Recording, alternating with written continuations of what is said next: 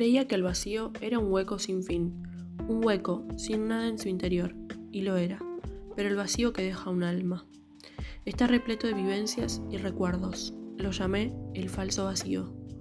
Lo que hay no es la nada, es todo, es mucho, muchísimo, que sobresale, que rebalsa el alma del que se queda y espera, recuerda y está lleno de todo, de todo que a la vez es nada.